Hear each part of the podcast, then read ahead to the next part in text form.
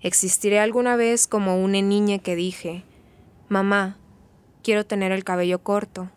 No, no y no. No es no, me dirá una y otra vez. Ah, bueno. No quiero que me peines, no quiero que me vistas, no quiero vivir más aquí, ni acá, ni allá, no quiero casarme, no quiero tener hijes, no soy una mujer, no, tampoco soy un hombre, diré una y otra vez. René Gerardo nos lee un fragmento de su relato Niña Viajere le canta al futuro. Es un poema narrado en futuro que en realidad es pasado el pasado de una persona que se ha pensado y reconstruido desde los márgenes, que ha transgredido todo aquello que le dijeron que tenía que ser y lo contrario. Soy una persona no binaria. Eh, he caminado mucho en la vida para, para entender mi identidad. El pasado de una persona que desde muy chiquite sintió que no encajaba en ningún molde. En este mundo, o al menos en el mundo en el que a mí me tocó ser infante, ser niña, em, pues nadie me dijo que, que había personas que se sentían como yo me sentía. El pasado de una persona que tardó en encontrar las palabras para nombrarse y para nombrar todo aquello que sentía. Realmente de niña yo no podía nombrar qué era lo que sentía, solo sabía que no me encontraba. El pasado de una persona que transitó su infancia en busca de algo que tuviera que ver con ella, y como no lo encontró, tuvo que salir a buscarlo, a buscarse. Siempre de, de niña pensé que no me encontraba, que no me hallaba en, en el lugar donde crecí. O sea, que tenía que salir para encontrarme. Y fue entonces, en ese afuera, que René comenzó, muy poquito a poquito, a habitar ese otro lugar, uno donde las disidencias son un hermoso punto de encuentro para ser eso que quiere ser y desde ahí poder crear. Es muy importante para mí hablar de mi identidad de género cuando hablo de mi identidad creativa, porque están totalmente eh, ligadas. Hoy René, como ya le escuchamos, se nombra con un género gramatical previamente inexistente. Usa el pronombre ella para referirse a sí misma. La letra E ocupa hoy el lugar donde antes estaba una incómoda A. El lenguaje como su particular campo de batalla. Al usar el lenguaje no binario, personas como René abrazan también un desafío, el de romper con los roles masculino y femenino, esas categorías rígidas que buscan ordenar cabezas y dar certezas. Y como desde este podcast intentamos impugnar los relatos hegemónicos, cerrados e incuestionables, creemos que escuchar la voz de este artista escénico transagénero es una maravillosa forma de ampliar los márgenes de este, nuestro espacio. O dicho de otra manera, o dicho de otra manera, que René Gerardo sea una inédite ensancha a las paredes de esta casa en construcción, una casa que imaginamos diversa y llena de voces singulares, disidentes, libres.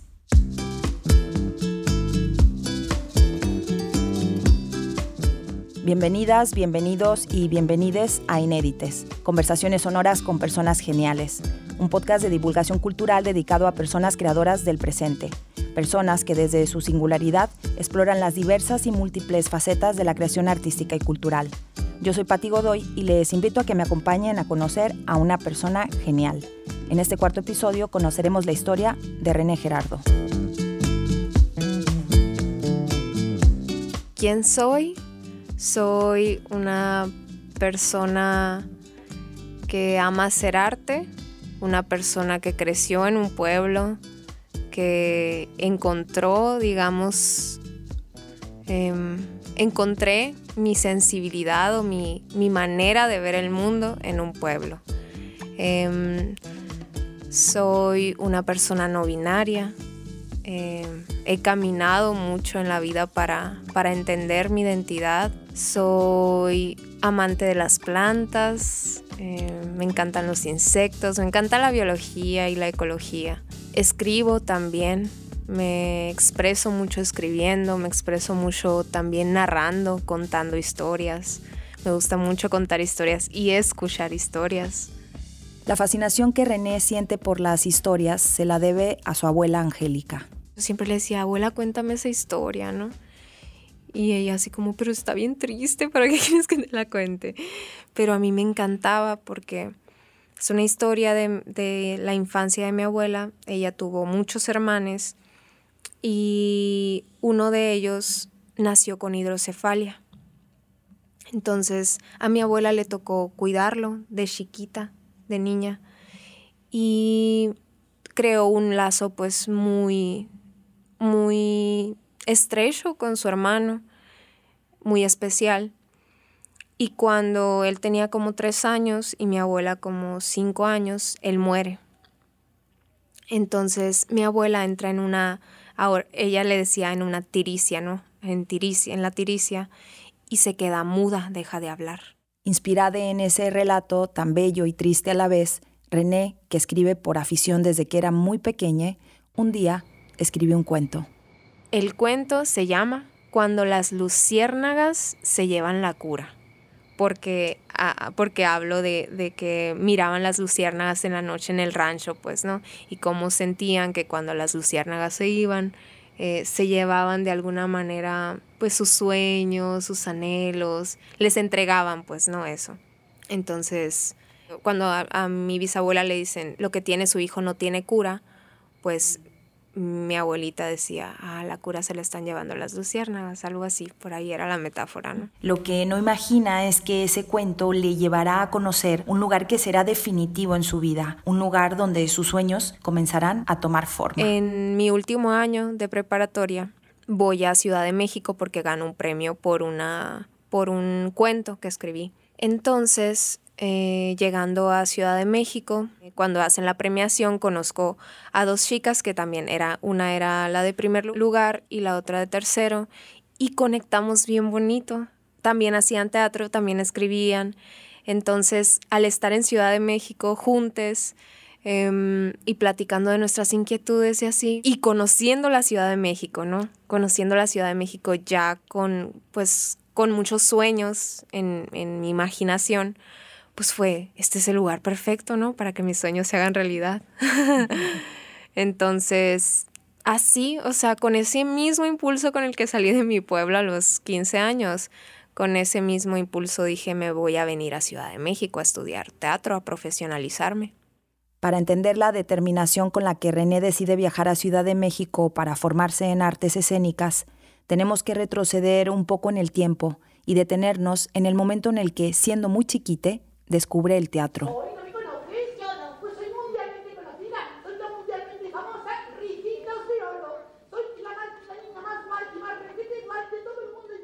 Recuerdo que tenía como unos cuatro años la primera vez que vi una obra de teatro, Ricitos de Oro.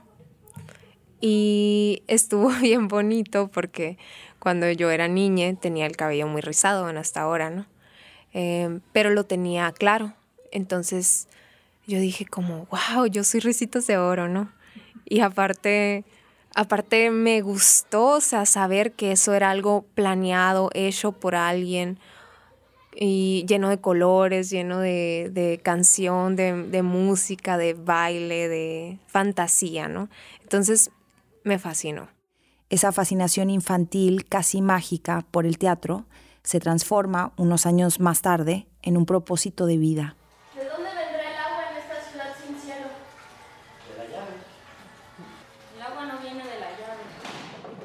En unas fiestas del PITIC, yo tenía 11 años, recuerdo. Vine aquí a Hermosillo, yo vivía todavía en mi pueblo, y miré a un colectivo de teatro llamado Lagartijas Tiradas al Sol, que hacen teatro documental. La verdad yo no entendía absolutamente nada porque la obra era muy compleja, ¿no? Era sobre problemas de agua en la Ciudad de México y era un lenguaje muy complejo y dispositivos que yo jamás había visto, obviamente. Entonces no entendí en sí la obra, pero me cautivó. O sea, me, me, me cautivó tanto que yo dije, yo quiero hacer eso. O sea, no sé qué, no sé qué acabo de ver, pero yo quiero eso, así. Entonces, ahí, digamos, inicia como mi pasión, ¿no? Mi, mi pasión por perseguir algo y para hacer realidad el sueño de dedicarse a la interpretación, René sabe que en cualquier momento deberá dejar el lugar donde ha crecido. Yo crecí en un pueblo, en Benjamin Hill, Sonora, un pueblo ferrocarrilero. Ahí están mis raíces. Ahí empezó también como a surgir esta inquietud por conocer otros lugares, por conocer otros ambientes, conocer a otro tipo de personas. Siempre niña pensé que no me encontraba, que no me hallaba en, en el lugar donde crecí. O sea, que tenía que salir para encontrarme. Y así fue como, como se empezó a construir mi identidad, ¿no? Con esa inquietud, con esas ganas de, de salir hacia lo que no conocía. Benjamín Gil es un pequeño pueblo que se encuentra a 130 kilómetros al norte de Hermosillo. Se fundó en la década de los 40 en torno a una estación de ferrocarril, hoy inexistente, pero que marcó la vida de sus pobladores. Mi infancia, yo la relaciono mucho con una imagen que es una combinación de, vivencias mías, pero también de vivencias de mi abuela. Como que se combinan ahí, ¿no? Las historias de mi abuela y lo que yo misma viví. Entonces, recuerdo mucho que lo primero que me cautivó de ese lugar era cuando pasaba el tren. Escuchar que venía, que se venía anunciando y el sonido del tren y cómo ladraban los perros. Ladraban, empezaban a ladrar y, a aullar y cómo la gente siempre anuncia, o sea, el tren se anuncia, pero la gente aparte dice, ah, ahí viene el tren, ¿no? Siempre, cada vez que pasa el tren. Entonces, como todo este ritual que sucede para ver pasar el tren, que en realidad pues en Benjamín Gil hay mucha nostalgia porque el ferrocarril se acabó, la gente pues tuvo que desplazarse forzosamente, pero la gente que se quedó se quedó por ese recuerdo, pues, por ese recuerdo de prosperidad, de cuando existía el tren, ¿no? Entonces se crea como momentos, esos momentitos en los que pasa el tren y ya se va, es como momentos de vida, ¿no? Como si la vida volviera a ese lugar. Y eso me cautivaba, o sea, se me hacía triste, pero se me hacía muy bonito también esa es una imagen que me conecta mucho a mi infancia y a mi pueblo, a mi, a mi origen. Y también, pues, la historia de cómo llegó mi abuela al pueblo, ¿no? Que fue precisamente en el tren y cómo recuerda que el tren olía óxido y que cuando llegó hacía un ventarrón y que después llovió y que la tierra se asentó y olía tierra mojada. Y son como imágenes que yo también viví, pero es como una mezcla, ¿no? Siempre siento que son pues mezclas de, de memorias. Memorias que René lleva apretadas en los puños como tesoros de su infancia. Recuerdos que no prescriben nunca como aquel en el que hace viajes al pasado a bordo de su bicicleta. Yo siempre fui muy inquiete, entonces siempre le decía, mamá, ¿pudiera darle una vuelta a la manzana? Y me decía, sí, pero no te vayas más lejos, ¿no? Entonces ahí va, ¿no? Ya cuando tuve una bicicleta, pues era más emocionante todavía porque ya podía manipular el tiempo e irme más lejos, ¿no? Me gustaba mucho ir a las ruinas del tren, como que hay algo ahí. Y hay unas ruinas que se llaman, que, que eran los talleres. Y me gustaba mucho ir a ese lugar abandonado, porque era como viajar en el tiempo, pues para mí, ¿no? Ese microcosmos es el que constituye a René Gerardo, y es también ese lugar del que tiene que irse siendo adolescente. Salgo de mi pueblo por primera vez a los 15 años de manera independiente, ¿no? O sea, salí de Benjamín Hill para vivir acá en Hermosillo eh, con mi hermano mayor, que me lleva cuatro años, y mi inquietud por salir a esa edad de mi casa, de mi casa materna, Em, fue porque quería estudiar arte. Quería entrar a, una preparatoria donde nos especializamos en, en una disciplina artística. Después de cursar la prepa en el Centro de Educación Artística en Hermosillo, se traslada a Ciudad de México para estudiar artes escénicas en la Escuela Casa Azul. Aprendí muchísimo. Mm, también me desilusioné muchísimo. O sea, fue como un golpe de realidad, ¿no? Bien, bien fuerte, pero al mismo tiempo fue una reafirmación de que definitivamente yo quería hacer eso, pues yo quería hacer teatro.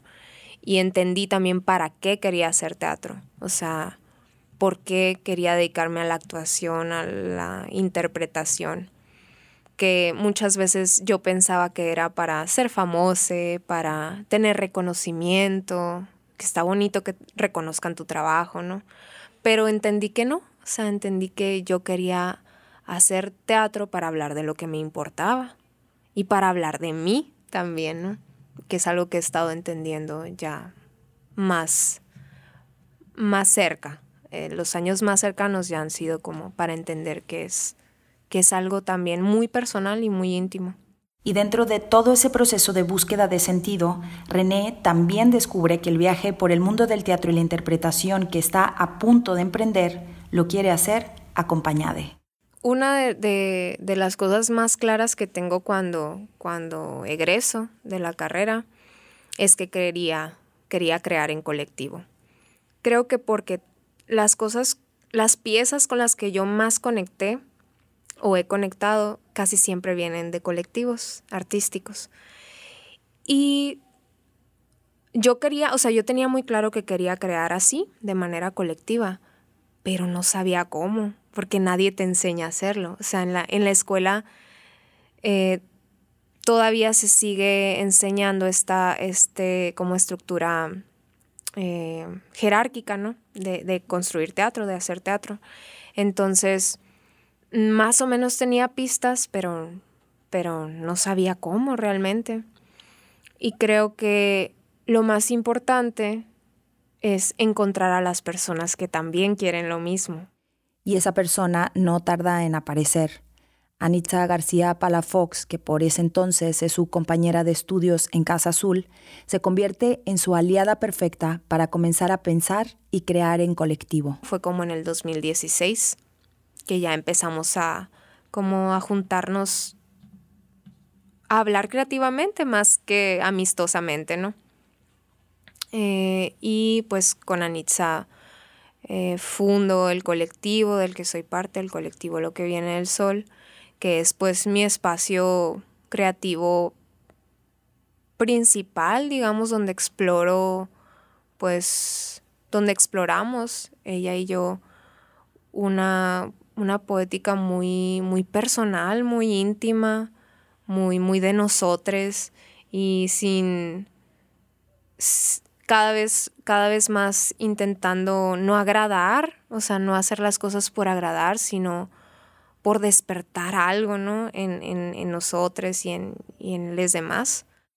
Con lo que viene del sol, René y Anitza comienzan a investigar temas que afectan el presente de comunidades específicas y desde ahí crear puestas en escena con tendencias testimoniales y documentales. Su primer proyecto pone la mirada en un suceso que cimbró la vida de las comunidades asentadas a lo largo del río Sonora. En el 2014.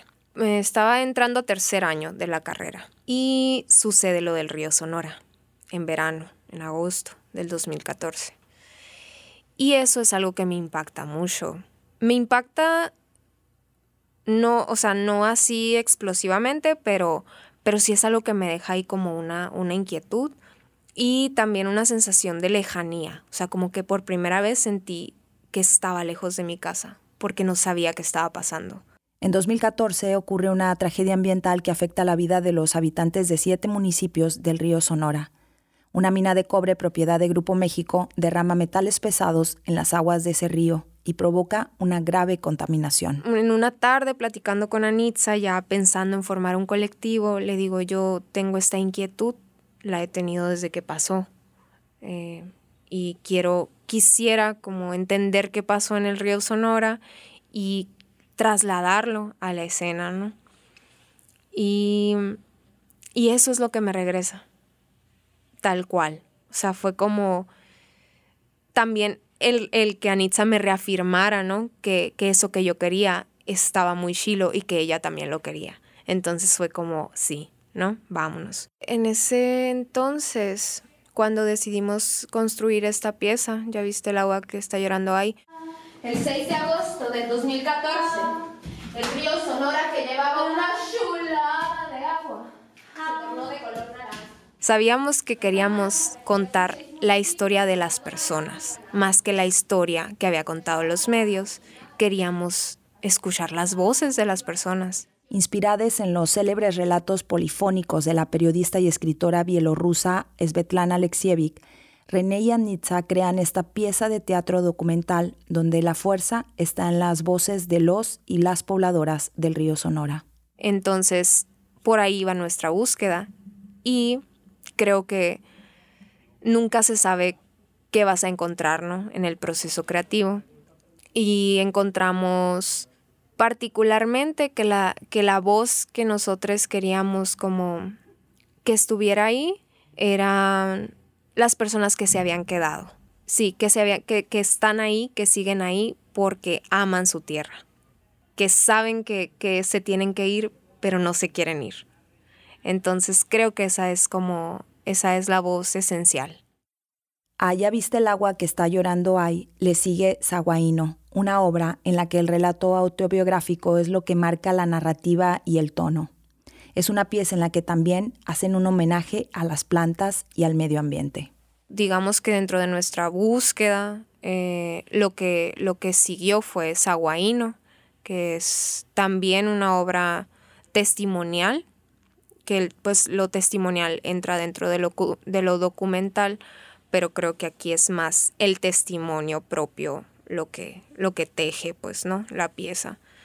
Em, y tiene que ver con, con esto también que, que, a mí me atrae mucho, que es la voz, porque también es, es algo que es un universo que a mí me interesa mucho desde lo escénico, lo, lo literario eh, y también lo sonoro.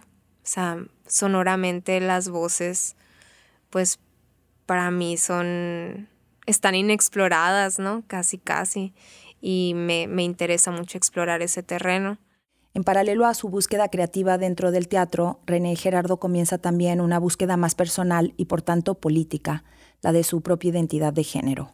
Es muy importante para mí hablar de mi identidad de género cuando hablo de mi identidad creativa, porque están totalmente eh, ligadas se entretejen, pues, y em, mi proceso, pues, ha sido toda la vida, ¿no? Mi proceso de búsqueda de identidad ha estado toda mi vida. Y es, ha sido, fue, fue, porque ya está en el pasado.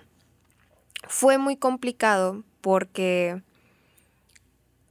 en este mundo o al menos en el mundo en el que a mí me tocó ser infante, ser niña, em, pues nadie me dijo que, que había personas que se sentían como yo me sentía, que realmente de niña yo no podía nombrar qué era lo que sentía, solo sabía que no me encontraba. Y ese extravío infantil lo experimenta también unos años más tarde en el mundo del teatro pues en el mundo del, teatro y en el mundo de las artes todo sigue siendo muy binario, las historias se construyen entre hombres y mujeres, ¿no?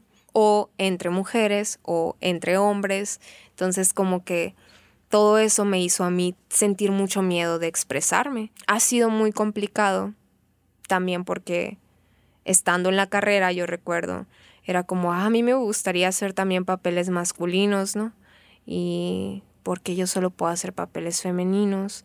Em, y eran esos conflictos, ¿no? Con los que vivía, pero eran muy internos, o sea, yo no se los decía a nadie, eran súper internos. Y pues es hasta que yo conozco a otras personas que se que quizá no, no, no se sienten como yo, pero sí hay similitudes, que hay personas que se nombran como personas no binarias o personas que fluyen en el género etcétera, o personas a género, que es mi caso. Mm, o sea, yo me siento a género porque no siento que entre en un género, pues, ¿no? Entonces, mm, una vez que, que, también descubro eso, o sea, no, no que lo descubro, sino que lo nombro, como que todo comienza a tener sentido.